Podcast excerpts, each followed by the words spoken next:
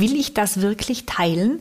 Denn alles, was ich teile, teile ich auch. Das heißt, ich äh, gebe ein Stück weit die Seele dieses Moments oder die Einzigartigkeit dieses Moments nach draußen für die Beurteilung frei. Get Happy. Der Achtsamkeitspodcast von Antenne Bayern. Und hier ist Kati Kleff. Und ich sage Hallo, ihr Lieben, herzlich willkommen zur neuen Folge. Wir alle wünschen uns mehr Ausgeglichenheit, mehr Zufriedenheit, mehr Ruhe in unserem Leben. Und irgendwie haben wir so eine leise Ahnung, dass uns ein kleiner oder manchmal auch etwas größerer Störenfried tagtäglich bei diesem Unterfangen ein bisschen im Wege steht. Die Rede ist vom Handy oder vom Smartphone oder vom Tablet oder auch einfach vom Laptop. Jetzt wären diese Geräte an sich nicht unbedingt das Problem, sondern eher unser Umgang damit und vor allem der riesige Rattenschwanz, der dranhängt. Non-stop online, Social Media, überall schlechte Nachrichten. Und damit verbunden niederschmetternde Gefühle, weil scheinbar alle Menschen um uns herum ständig im Urlaub sind oder beim Sport, super schlank sind, immer braun gebrannt. Nur wir kriegen es irgendwie nicht auf die Reihe. Das Zauberwort heißt Digital Detox, also digitales Entgiften. Einfach mal offline gehen und weg sein von Insta und Co.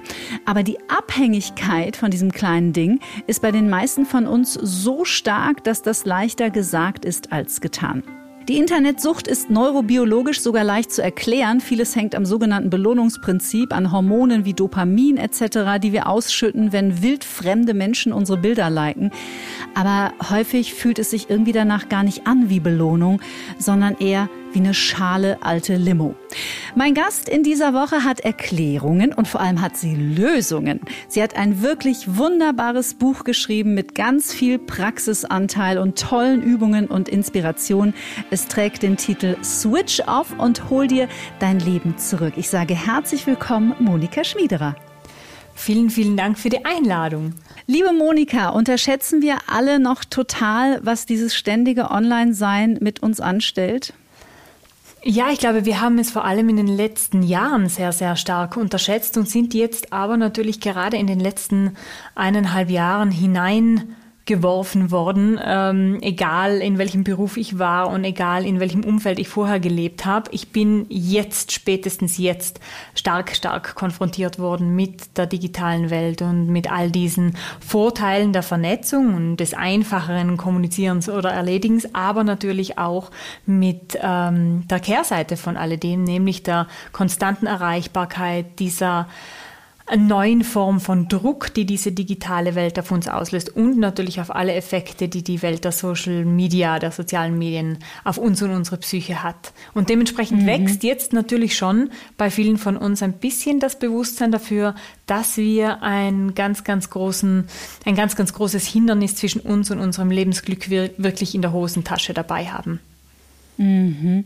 Du hast einen wunderbaren Begriff benutzt in deinem Buch, nämlich cyberkrankes Hypermind. Kannst du mal erklären, was das ist? Ja, wir sind natürlich in diesen digitalen Welten absolut nicht in einem natürlichen Umfeld. Das heißt, dort ist alles äh, gehypt, es ist alles schneller, die, äh, die Bildabfolgen werden immer schneller, die Videosequenzen werden immer schneller, äh, mit, mit Sticker und anderen animierten GIFs und so weiter werden in Stories noch mehr Inhalte transportiert. Es ist so ein quasi hyper manischer Geist, der dort eigentlich erzeugt wird. Und wir sind in Konfrontation mit diesen Inhalten natürlich nicht gewappnet auf das neurologisch. Das heißt, wir saugen das alles auf wie ein Schwamm, weil es ist immer neu, der Feed lädt sich immer neu. Es ist dieser endlose Feed, der uns ständig füttern kann und auch ständig von uns gefüttert werden will. Und das ist natürlich sehr spannend für unser Gehirn, weil wir wollen ja lernen, wir wollen ja das Neue sehen, wir wollen ja auch unterhalten und angeregt werden. Und das Gehirn mhm. sagt, geh dahin, geh dahin, geh dahin, geh dahin. Und der andere Teil im Gehirn, der sagt, ja, aber ich kann das nicht mehr verarbeiten, wir schlafen schlechter, wir können uns nicht mehr richtig konzentrieren, es fällt schwerer, beispielsweise beim Lesen oder bei ruhigeren Tätigkeiten dabei zu bleiben, weil wir natürlich unseren Geist darauf trainieren, unser Gehirn darauf trainieren, in diesen kurzen Sequenzen zu funktionieren. Und das schadet natürlich unserer Konzentrationsfähigkeit und vielen, vielen anderen Dingen sehr stark.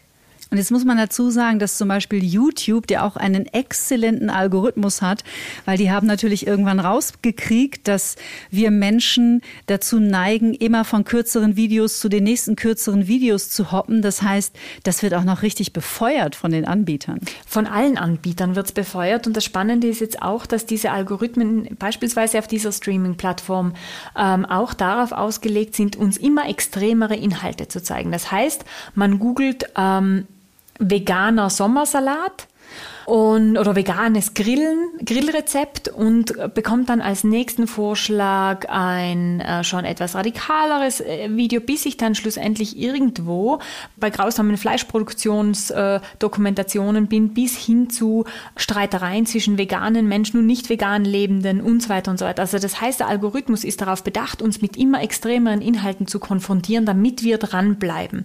Und das natürlich hat nicht nur einen Effekt auf unser eigenes Wohl Wohlbefinden in dem Moment, wo wir eigentlich nur einen veganen Sommersalat machen wollten und letztendlich Angst haben, dass die vegan Lebenden und die nicht vegan Lebenden in Demonstrationen blutig aufeinander losgehen, sondern auf die komplette Gesellschaft, auf unser Weltbild und auf unser Menschenbild. Und das ist sehr, sehr, sehr äh, mit Vorsicht zu beobachten. Und da muss man ja echt sagen, dass diese Streaming-Plattform mit etwas absolut verlässlichem Arbeiten in uns, nämlich unserem Verstand und der Programmierung in unserem Gehirn auf Gefahren zu achten. Ja. Das heißt, die spielen mit unserer Angst und die Falle schnappt zu und wir tappen rein. So ist es. Es ist auch so, dass in den sozialen Medien, YouTube zählt ja auch zu den sozialen Medien, aber in den klassischen sozialen Medien, Facebook, Instagram und so weiter, äh, wir ebenfalls mit, dieser, mit diesem Effekt konfrontiert werden, nur anders. Das heißt, ich lebe dort ja in meiner Bubble, das heißt, ich habe meine Follower äh, und ich habe meine Accounts, denen ich selbst folge und im Normalfall tummeln sich da eher Gleichgesinnte und so weiter. Aber es wird mir Werbung in meinen Feed gepusht oder Inhalte in meinen Feed gepusht, die mich laut meiner Zielgruppendefinition irritieren werden. Die werden mir Angst machen, die werden mich verunsichern, die werden mich ähm, mit einer fremden Sichtweise äh, konfrontieren oder eben in irgendeiner Art und Weise beunruhigen. Mhm. Weil Menschen, die zuvor für sie belastende Inhalte gesehen haben, auf dann folgende Werbeanzeigen sehr viel wahrscheinlicher klicken und sehr viel häufiger kaufen. Das heißt, unglückliche Follower sind die besseren Konsumenten. Und so sind wir diesem, diesem Zuckerbrot-Peitsche-Dualismus, über den wir gerne auch noch sprechen können, in ganz, ganz vieler Art und Weise äh, ausgesetzt. Und das sind natürlich sehr, sehr oft wirtschaftliche Interessen. Und wenn wir heute sehen, wo diese Mediengiganten sich heute als Wirtschaftsmonopole ja, oder einfach, das ist ein eigener Kosmos, es ist ein eigener Kosmos von Betriebserfolg, den diese Firmen äh, äh, hier vorzeigen. Und das kommt mhm. natürlich mhm. auch zum großen Teil aus unserer ganz tiefen inneren menschlichen Befindlichkeit heraus. Zuckerbrot- und Peitsche-Dualismus klingt super interessant. Ja, der Zuckerbrot- und Peitsche-Dualismus greift in allen Apps oder neuen Medien, die mit Belohnung und Bestrafung arbeiten. Das heißt, es gibt immer beides. Ich komme äh, in mein Social-Media-Profil und ich habe ein paar Likes hier, haben ein paar positive Kommentare da, habe aber gleichzeitig auch ein Unfollow, habe einen negativen Kommentar, habe eben einen anderen Account, wo ich sehe, oh mein Gott, ähm, jetzt sind die schon wieder voraus, jetzt haben die die Idee realisiert, die ich schon so lange habe. Also das heißt, ich werde immer auch mit etwas konfrontiert werden, was für mich wirkt wie eine Peitsche.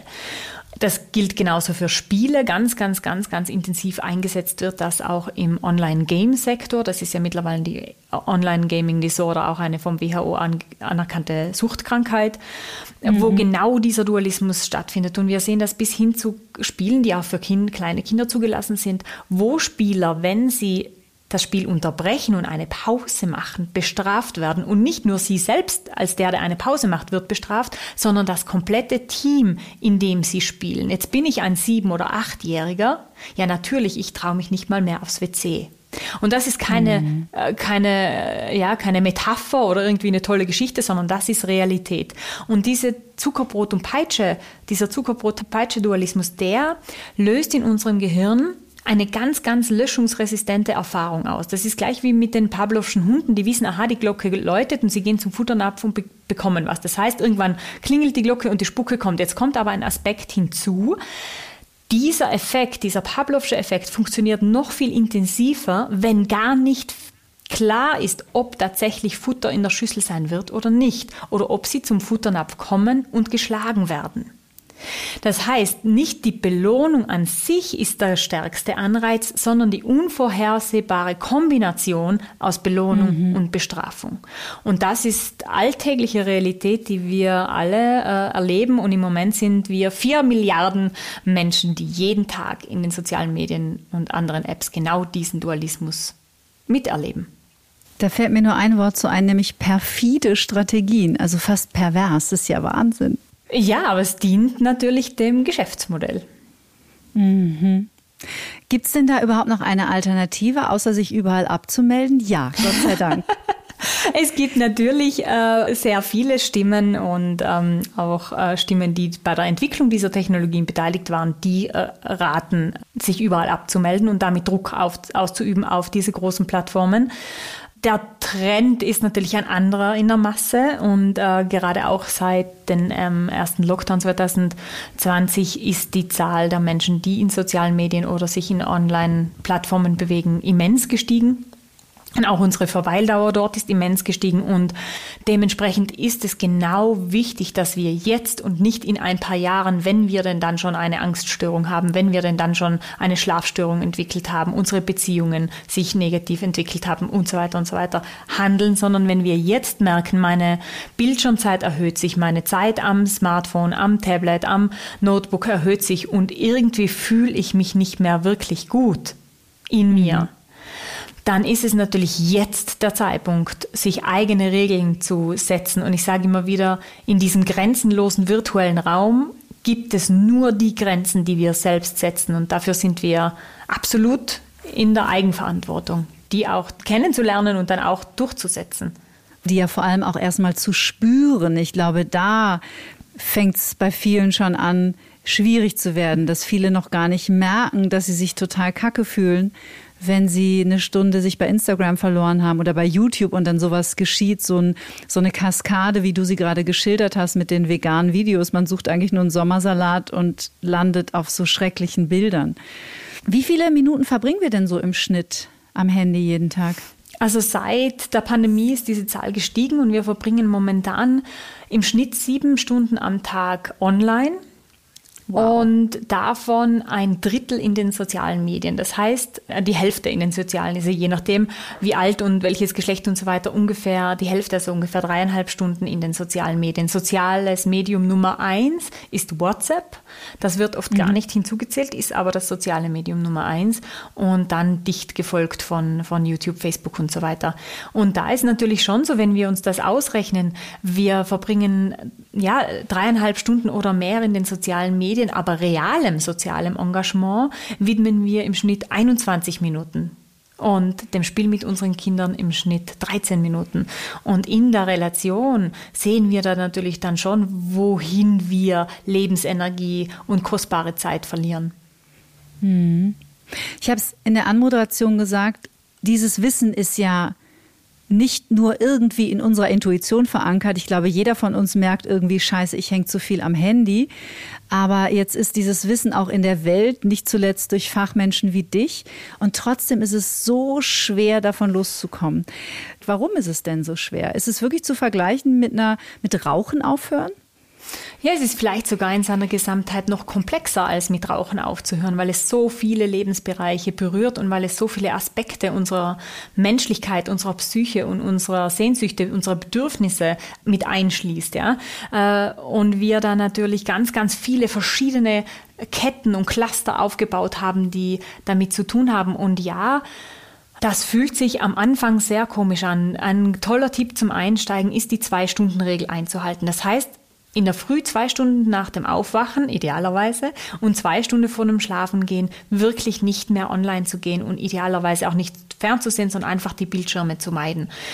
Und in diesen zwei Stunden nach dem Aufwachen oder zwei Stunden vor dem Zubettgehen ist es für viele Menschen schon fast unmöglich. Dann kann man es natürlich reduzieren, dass man sagt, okay, es sind dann nicht vier Stunden am Tag, sondern nur zwei, eine Stunde in der Früh, eine am Abend, also die zwei Stunden Regel aufgesplittet.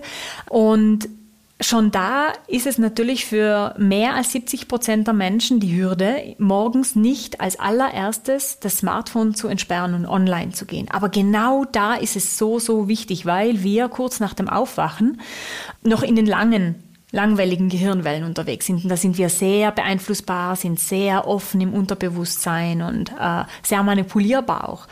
Und wenn wir genau in der Zeit dann schon durch Social Media äh, scrollen und vielleicht noch auf dem WC oder während dem Zähneputzen oder irgendwo, dann auch natürlich Inhalte ähm, angezeigt bekommen, die uns eben irritieren oder die uns eben Angst machen oder schwächen, dann dringt das umso tiefer ein. Das heißt, für meine Psychohygiene, für meinen guten Start in den Tag, für meine Motivation und für meine Lebensfreude sollte ich mir diesen Anfang unbedingt sozusagen heilig halten und ja, vielleicht mit Meditation, mit Sport, mit, ähm, mit einem schönen, gemütlichen Frühstück, mit einem kleinen Spaziergang oder zumindest einer ganzen bewussten Phase des Duschens und des sich Ankleidens und so weiter verbringen, anstatt da sofort reinzutauchen und da all den Müll dann aufzunehmen, mhm. den es dann zu mir zurückspült.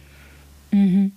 Ich habe immer so das Bild, dass wir morgens sind wir so wie frisch geschlüpft, so ganz weich und ganz durchlässig und dann ganz offen. Und wenn dann gleich so Horrornachrichten oder schlimme Bilder oder was auch immer oder einfach etwas, was uns ärgert. Das muss ja per se nicht was Negatives mhm. sein. Es kann ja auch einfach was vermeintlich Positives sein, was aber trotzdem mit unserem Selbstwert in Resonanz ja. geht dann sind wir einfach so ganz ungeschützt. Deswegen finde ich das schon mal einen super wichtigen Hinweis. Und abends sollten wir uns dann eben genauso wieder schützen und den Kokon auch wieder schließen. Das heißt, äh, nicht während dem Streamen einschlafen oder als letztes im Bett noch, ähm, noch mal die sozialen Medien zu, durchzuscrollen, sondern wirklich den Tag auch abzuschließen, ein Ritual zu finden, mit dem ich sage, so für heute ist es gut und es war jetzt gut genug für heute.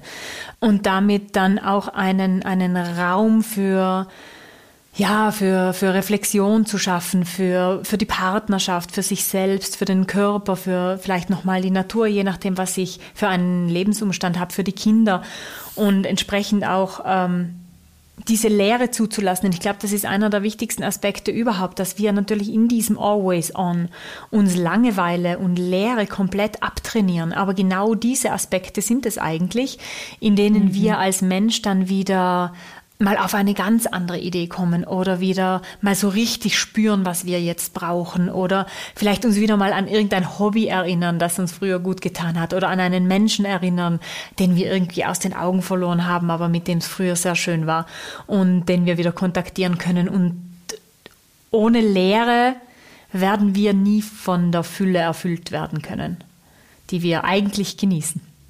Klar, weil wenn immer was von außen auf uns einströmt, wie soll dann etwas aus uns herausströmen? Mhm. mhm. Und alles, das, das unterschätzen wir heute völlig. Alles, was wir aufnehmen, müssen wir auch verarbeiten. Und sei es im Schlaf, ja, der dann immer schlechter wird, irgendwo muss das wieder durch den inneren Prozess durchlaufen. Ich habe mal gehört, ich will jetzt nicht mit einer falschen Zahl glänzen, aber ich glaube, dass die ähm, Reize, die auf unser Gehirn am stärksten einwirken, sind die visuellen. Ich glaube, es sind 70 Prozent oder so, die das Gehirn dann verarbeiten muss, weil diese, diese Eindrücke über unsere Augen von außen kommen. Und wenn man sich dann vorstellt, man glotzt den ganzen Tag auf so einem Bildschirm, kann man sich ungefähr vorstellen, was es nachts zu verarbeiten gibt. Mhm. Du hast gerade die Bedürfnisse des Menschen angesprochen. Da würde ich dich auch bitten, noch einmal näher einzusteigen, weil du sprichst über die sechs Grundbedürfnisse, die wir alle haben in dem Buch. Und äh, es hat mich total berührt, weil ich die so zusammengefasst noch nie gesehen habe. Dabei ist es so viel Wertvolles drin. Kannst du uns das nochmal äh, wiedergeben in deinen Worten?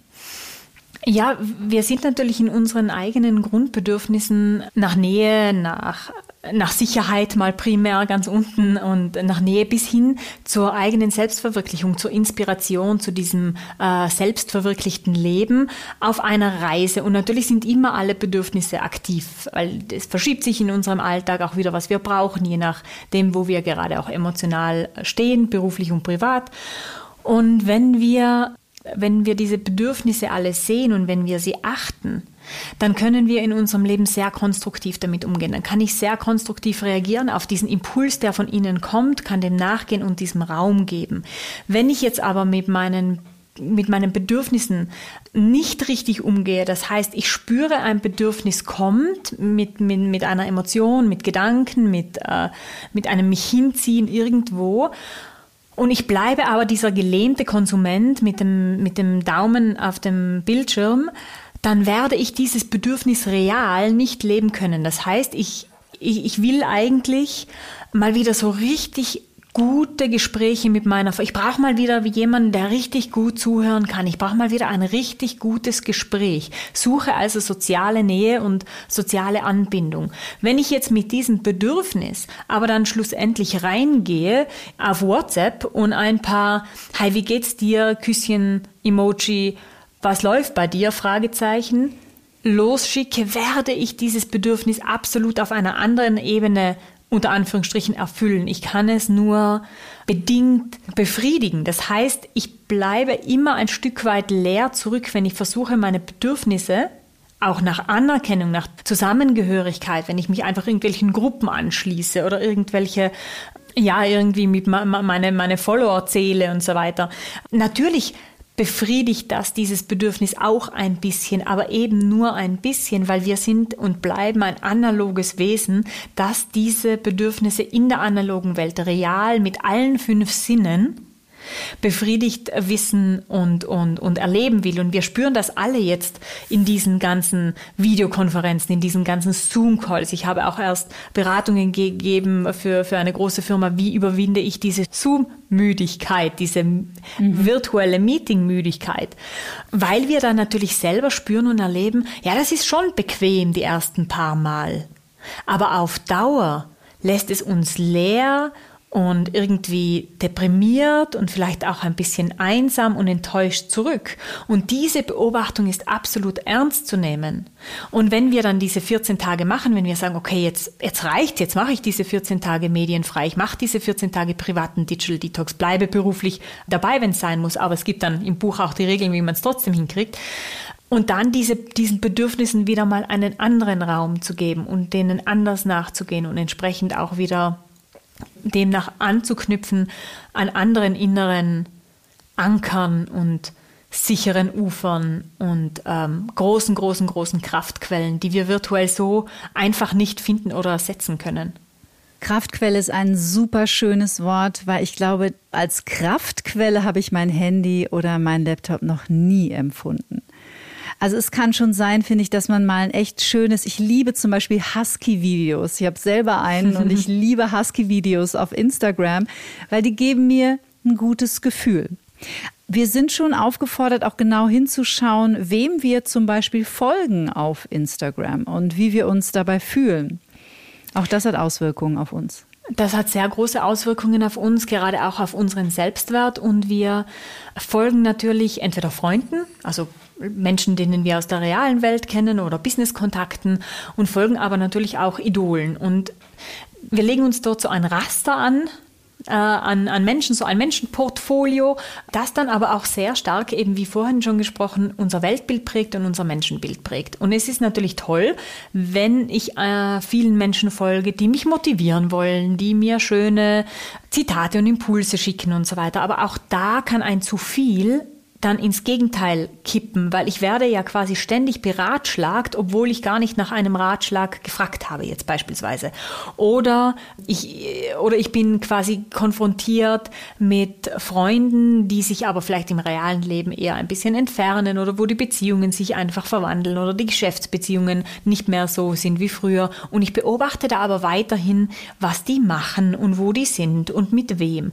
Und da gibt es auch spannende Studien dazu, dass ähm, die in Zusammenhang äh, gebracht werden können, weil äh, als 2006 eine Umfrage gemacht wurde in Amerika von Gallup, wie viele enge Freunde hast du? Haben die Menschen geantwortet, ja, so, sie haben 10 bis 12 enge Freunde. 2014 waren sie in derselben Umfrage desselben Instituts dann noch vier. Und die anderen Freunde, die beobachtet man aber stattdessen online. Und genau das ist dieser fatale Punkt. Wir sind zwar verbunden, aber entfernen uns damit voneinander. Es entsteht so eine virtuelle Welt dazwischen, so eine, mm, man nennt es in der Fachsprache eine parasoziale Verbindung, eine parasoziale Beziehung. Und das ist wie auf, spielt sich einfach wie auf einem Podest ab. Und wenn wir dann diesen Menschen, denen wir virtuell schon länger folgen, äh, in der Realität begegnen, sind wir ihnen gegenüber wesentlich unsicherer, als wir, wenn wir das nicht getan hätten. Das heißt, wir sind vielleicht dann verbunden und vernetzt, aber gegenüber vielen, vielen, vielen fühlen wir uns dann dennoch unsicher und in unserem Selbstwert überkritisch, weil wir mhm. eben in den virtuellen Welten ein überzogenes Bild gesehen haben und meist auch von uns selbst ein überzogenes Bild darstellen. Man interpretiert ja nur. Mhm. Es ist ja eine, der, der Mensch, den man dann im wahren Leben trifft oder der Mensch, den wir auf Social Media kennenlernen, das ist ja nur eine Summe meiner Eindrücke. Aber das hat ja in den meisten Fällen mit der Realität nur wenig zu tun. Und das finde ich super spannend, dass man ihnen dann tatsächlich auch anders begegnet. Mhm. Und natürlich die andere Seite. Heute gilt es oft als authentisch, in den sozialen Medien dann auch mal in der Story zu weinen oder über seine Regelbeschwerden zu sprechen oder über seine Misserfolge. Das ist schon auch eine Tendenz, die das, diese perfekte Scheinwelt auf bricht sozusagen, aber im selben Moment empfinde ich das als sehr, sehr, sehr, sehr, sehr, sehr gefährlich. Nicht nur für die Absender, die sich damit mit zu intimen Informationen an eine eigentlich gesichtslose Öffentlichkeit wenden und entsprechendes Feedback verkraften müssen, ja, sondern auch für die Empfänger, denn die Identifikation mit Idolen oder auch mit, ähm, die müssen ja gar keine Stars sein, ja, sie können ja auch auf einer anderen Ebene ein Idol sein, ist so groß in äh, diesen virtuellen Welten, gerade auch wenn ein Altersunterschied besteht, dass ich sehr stark mitleide oder auch sehr stark getriggert werden kann von dieser unter Anführungsstrichen authentischen Darstellung.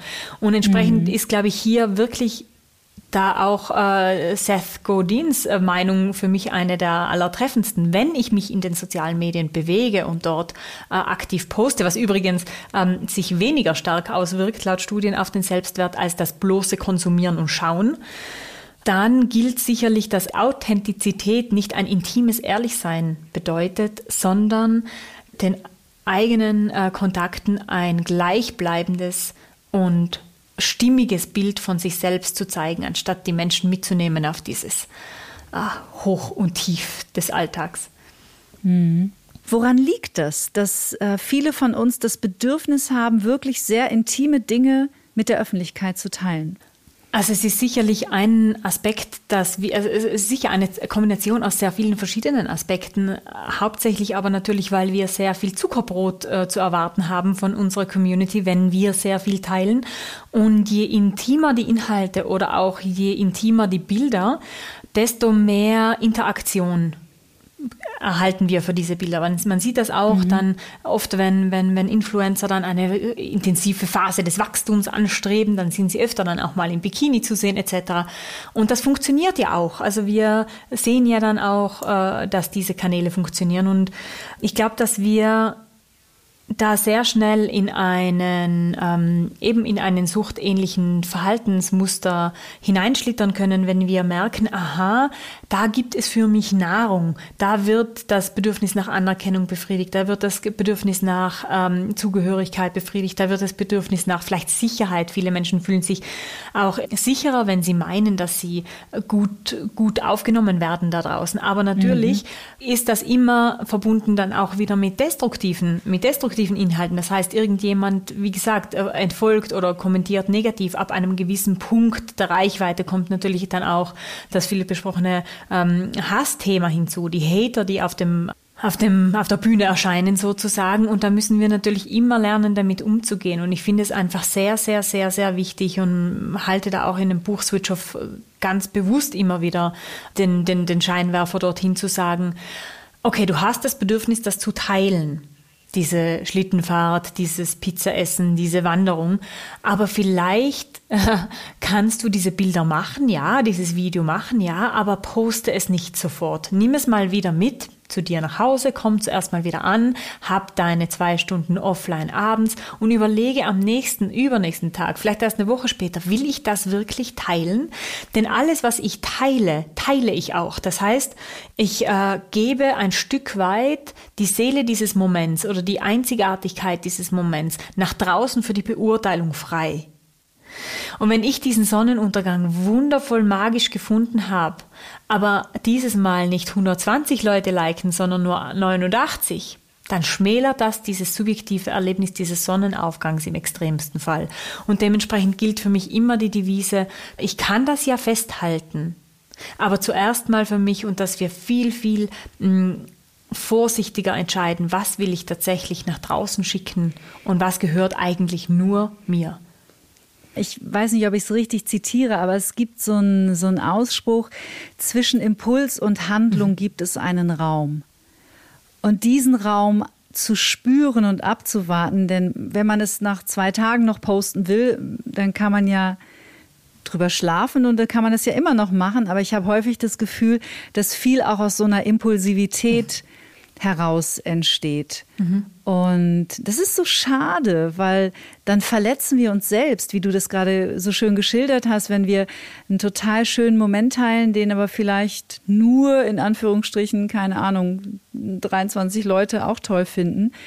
Kommt da plötzlich eine Enttäuschung in diese Magie des Momentes rein, die da gar nichts verloren hat. Mhm. Ich habe auch schon ja. gehört von, von Freunden, dass sie wirklich teilweise angerufen worden sind. Warum hast du mein neues, äh, mein neues Bild nicht geliked? Warum hast du mein neues Profilbild nicht geliked? Irre. Weil natürlich sehr viele Menschen da ganz, ganz, ganz, ganz stark im Beobachten sind und da ganz, ganz stark und kritisch schauen, wer hat das geliked und wer nicht und dadurch dann auch wirklich Schlüsse ziehen auf die reale Welt. Und, und wie du vorhin auch richtig äh, gesagt hast, wir, alles ist aber im Grunde eine Summe unserer In Interpretation. Und daran dürfen wir uns sicherlich auch immer wieder erinnern. Und es fällt einfach wesentlich leichter, gut geerdet zu bleiben, nicht ähm, von jedem Hype innerlich angestachelt zu werden, äh, sich nicht Sorgen zu machen, dass morgen die Welt da niederliegt, weil wir nur noch intensivst verstörende Inhalte sehen und so weiter und so weiter. Wenn wir diese Anker jenseits von diesem reißenden Medienstrom, von diesem reißenden Informationsfluss wirklich schaffen, halten und wirklich, ich sag's nochmal, heilig halten für uns. Heilig im Sinne von ganz, nicht antastbar, nicht zerstörbar, nicht vom Netz dazwischen, vom Internet infiltrierbar, sondern das sind dann unsere Räume, unsere Stunde, unsere 20 Minuten oder unsere Mittagspause, die ich dann nicht irgendwo anders verbringe, bevor ich wieder zurück muss an meinen Rechner am Schreibtisch. Weil das ist es auch. Wir leben sehr, sehr viel vom Bildschirm zum Bildschirm und bewegen uns von einem von einem Device zum anderen. Und ja, logischerweise fühlt sich das Leben dann irgendwann leer, bedrückend, unbefriedigend und deprimierend an. Hm, ja, weil Lebendigkeit ist dann natürlich keine zu finden. Es ist halt synthetisch. So ist es. Ich will natürlich jetzt nicht alle deine 14 Tage durcharbeiten. Das wäre ja auch blöd, weil die Menschen sollen ja einen Ansporn haben, sich da vielleicht tiefer in die Materie reinzumaulwurfen und das einfach mal auszuprobieren. Aber nachdem wir gerade drüber gesprochen haben, das finde ich so einen wunderbaren Tipp von dir und gleichermaßen eigentlich so simpel, nämlich bevor du es auf Social Media teilst, es einfach für sich selber aufzuschreiben, also ganz profan mhm. wie Tagebuch ja. schreiben. Ja, weil wir entfernen uns natürlich durch die extreme ähm, Kommunikation in den digitalen Medien sehr stark auch von uns selbst. Und mhm. je mehr ich konsumiere, je mehr werde ich außenorientiert. Und durch diese Außenorientierung werde ich auch sehr außen gelenkt. Und ich weiß dann eigentlich gar nicht mehr so richtig, was ist jetzt eigentlich für mich toll, ja? Was ist jetzt eigentlich so wirklich so mein Ziel? Und will ich eigentlich wirklich mit einem Bus nach Spanien an die Küste, nur weil die eine mit den tollen, langen, langen blonden Haaren und ihrem coolen Hund da jetzt neulich war und das irgendwie so cool war? Oder will ich eigentlich absolut weder mit dem Bus noch nach Spanien und eigentlich habe ich auch keinen Hund, ja? Also woher kommen die Ziele? Woher kommen die Bedürfnisse? Ist das wirklich von mir? Kommt das wirklich von innen? Und das ist, glaube ich, auch immer das Ziel meiner Arbeit. Auch in meinem neuen Buch Finde Klarheit, das ähnlich aufgebaut ist wieder wie ein Arbeitsbuch. Meine Herzensaufgabe ist es irgendwie zu sagen, das, dieses Zurück zu sich zu finden in dieser enorm außenorientierten Zeit ist einer der kostbarsten Dinge überhaupt. Und wenn wir damit beginnen zu sagen, aha, das habe ich heute erlebt und anstatt da jetzt ein Reel draus zu schneiden oder eine Insta-Story zu machen, reflektiere ich das jetzt mal. Hm. Und nur über das Reflektieren, also jeder Meditationslehrer, alle großen Gurus, alle großen Meister, nur sagen uns, nur über dieses über diese eigene Innenschau, nur über dieses Selbst reflektieren, lernen, hinschauen, hinwenden, hinhören, leise, still für sich, können wir tatsächlich dann auch wachsen und stabil werden, wie so ein, wie so ein Baum, der gute Wurzeln und stabile Äste nach oben hat. Und wenn wir das nicht mehr tun, dann gibt's wenig Wasser von unten und, gibt, und wachsen wir in alle möglichen Richtungen, nur nicht da, wo unsere eigene Sonne steht. Und das ist sehr, sehr, sehr, sehr schade.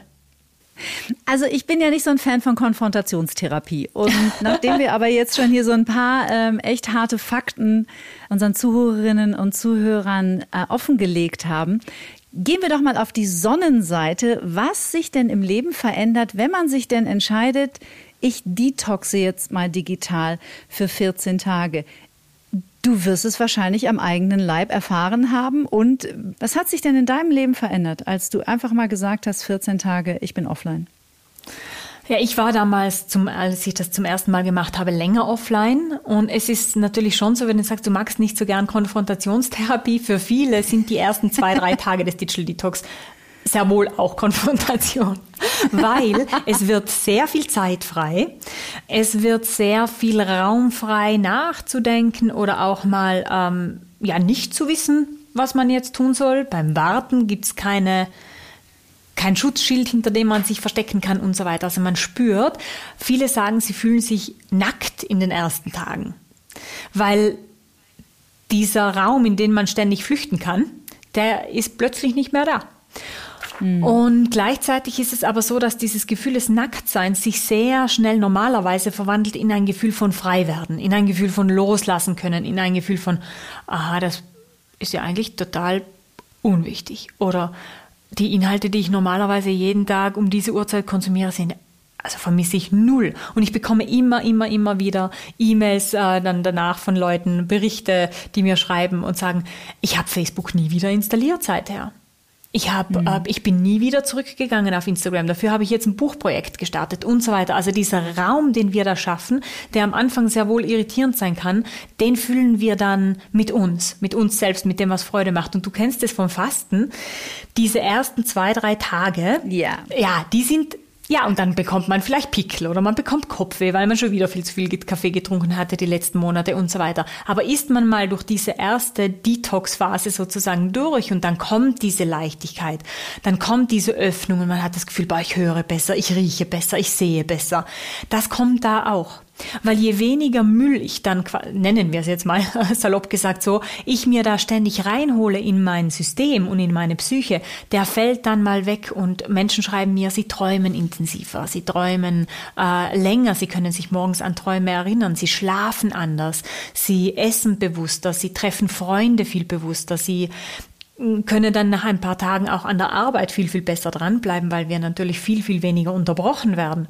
In Summe, also ich hatte jetzt äh, noch nie mhm. jemanden erlebt, der sich jetzt bei mir gemeldet hätte und gesagt, das hat überhaupt nicht funktioniert. Es zieht nicht jeder 14 Tage durch, manche lassen es früher, manche machen es länger, aber das ist individuell, wenn ich spüre, aha, jetzt hat sich für mich was getan, jetzt, jetzt, jetzt habe ich einen großen Stein aus dem Weg geräumt oder ins Rollen gebracht oder jetzt, jetzt merke ich, aha, jetzt stehe ich wieder anders in mir im Leben, dann darf es ja auch gut sein. Und wenn ich da dafür nur, mhm. nur fünf Tage brauche, habe ich nur fünf Tage gebraucht. Und wenn ich dafür 50 Tage brauche, darf ich mir auch 50 nehmen. Mhm. Ich glaube, dass wir Menschen, ich hatte ein langes Gespräch äh, mit einem Schlafcoach zum Thema Schlafen mit dem Chris Sorell. Äh, verlinken wir vielleicht in den Show Notes, weil da ist das Handy auch mal kurz Thema. Das ist natürlich auch wesentlich bei einer gesunden Schlafhygiene, nicht nur bei der Psychohygiene. Und auch der sagt, und das bestätigt das, was du gerade sagst, wenn wir die ersten Erfolgserlebnisse spüren und erfahren, dann haben wir auch Bock drauf, dran zu bleiben. Mhm. Das ist ja wahrscheinlich beim Digital Detoxen nichts anderes.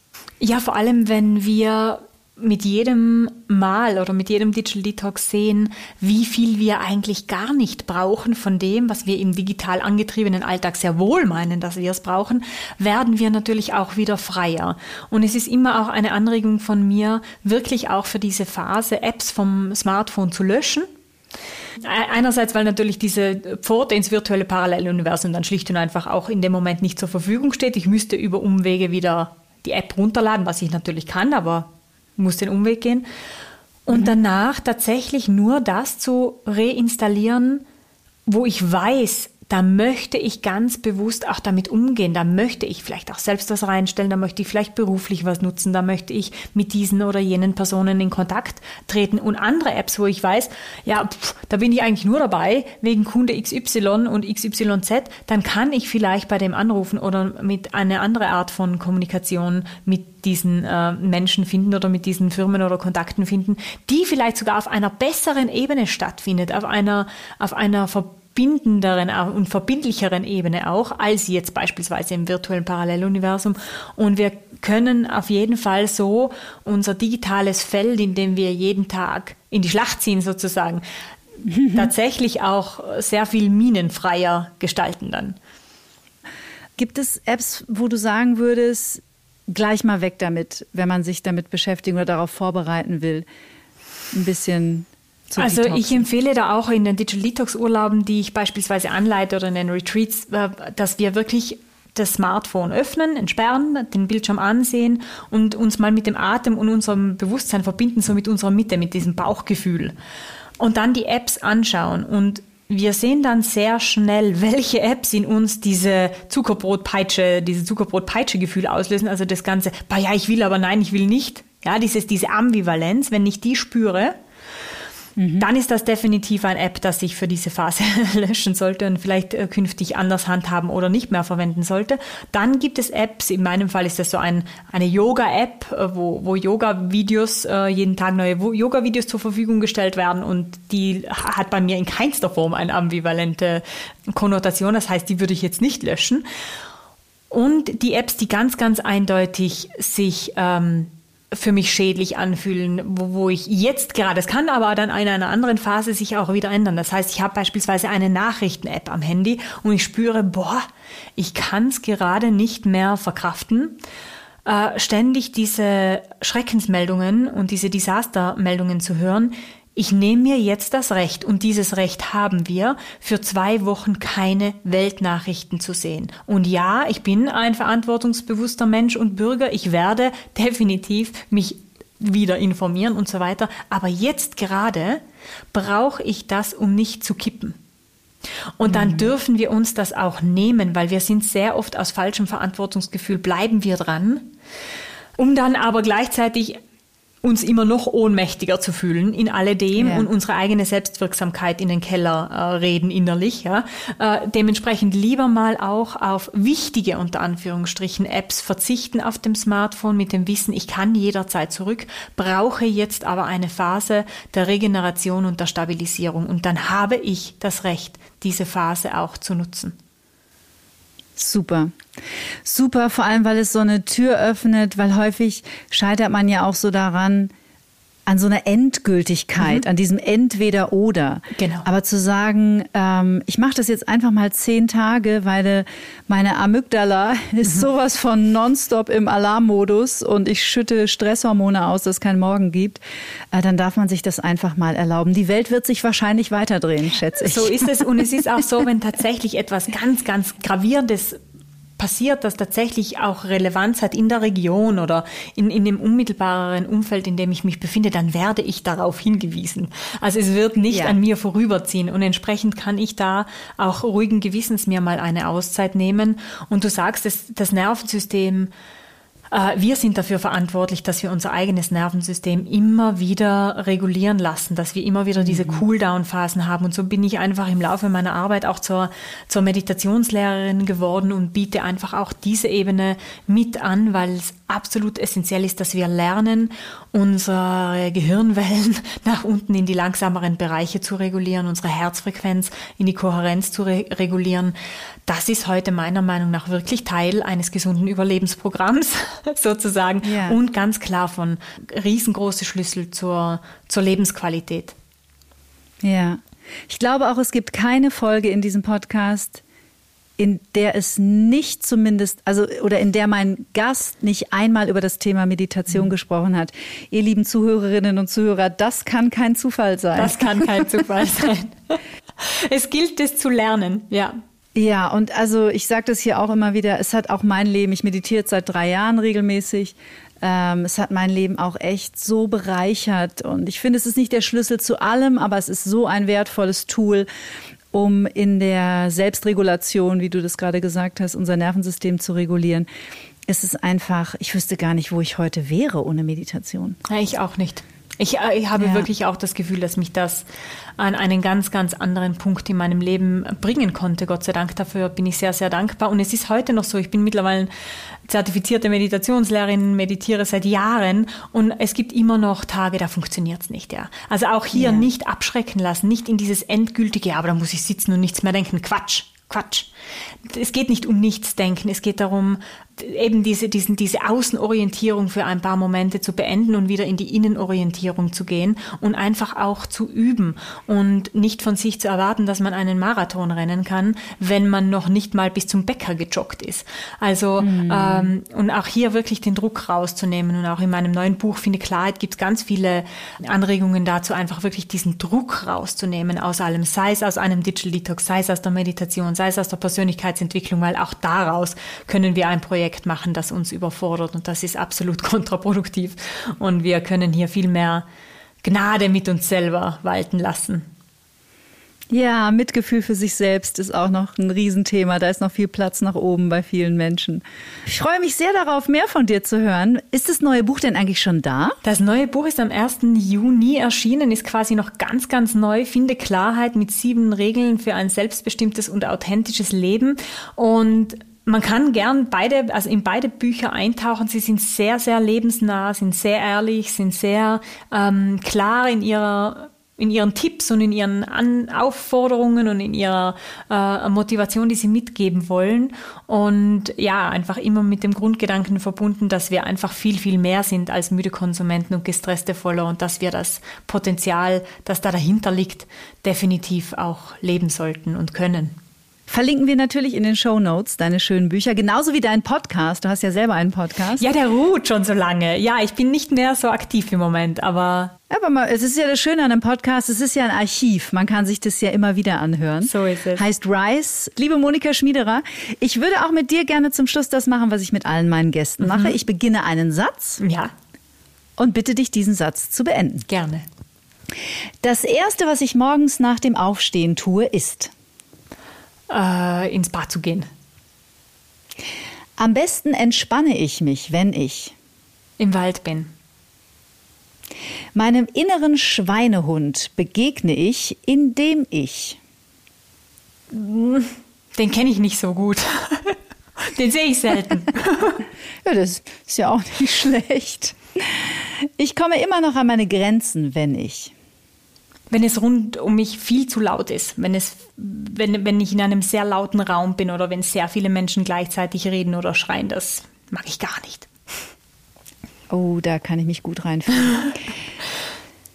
Bevor ich schlafen gehe, mache ich meine Asanas. Als ich 20 war, dachte ich, Oh je, dachte ich, ich könnte mein Lebensglück mit Leistung und Erfolg erreichen. Ha. Ich wünschte manchmal, ich hätte früher gewusst, dass alles Zeit braucht und das auch annehmen können. Was diese Welt dringend braucht, ist mehr Liebe und viel, viel mehr Bewusstsein. Achtsamkeit bedeutet für mich wach zu sein. Und zum Schluss, Liebe ist eine Gnade. So schön. Monika Schmiederer, vielen, vielen Dank für das tolle Gespräch. Ganz liebe Grüße nach Tirol und ich hoffe, dass wir uns mal widersprechen. Liebe Katte, ich danke dir. Es war mir eine große Freude und wünsche dir alles, alles Liebe. Und ich danke wie immer euch fürs Zuhören, fürs Teilen und für eure im besten Fall positive Bewertung auf iTunes. Aber natürlich nur, wenn ihr das auch möchtet. Als kleine Inspiration, ich habe direkt nach meinem Gespräch mit Monika Schmiederer sofort mal damit angefangen, zumindest mal morgens in der Früh nach dem Aufstehen, das Handy für zwei Stunden noch im Flugmodus zu lassen. Und ich war total überrascht, weil man startet wirklich noch viel geerdeter und ruhiger in den Tag. Das nur als kleine persönliche Erfahrung, wenn ihr Lust habt, einfach mal ausprobieren. In 14 Tagen sind wir zurück, dann mit einem echten spirituellen Hochkaräter, der perfekt in diesen Podcast passt. Und ich freue mich ganz besonders, dass es klappt, denn sie ist in diesem Jahr das zweite Mal Mama geworden. Deswegen hat sich unser Gespräch ein bisschen verschoben. Sie gehört zu den absoluten Stars der deutschen Speaker-Szene.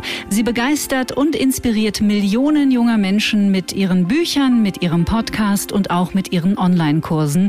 Und sie ist ein ganz besonderes Lichtwesen. Ich freue mich total darauf, sie persönlich kennenzulernen. Laura Malina Seiler. Am besten abonniert ihr diesen Podcast schon mal jetzt, dann verpasst ihr die Folge nicht. Bis in zwei Wochen und bis dahin bleibt gesund, zuversichtlich und natürlich neugierig. Get Happy. Der Achtsamkeitspodcast von Antenne Bayern.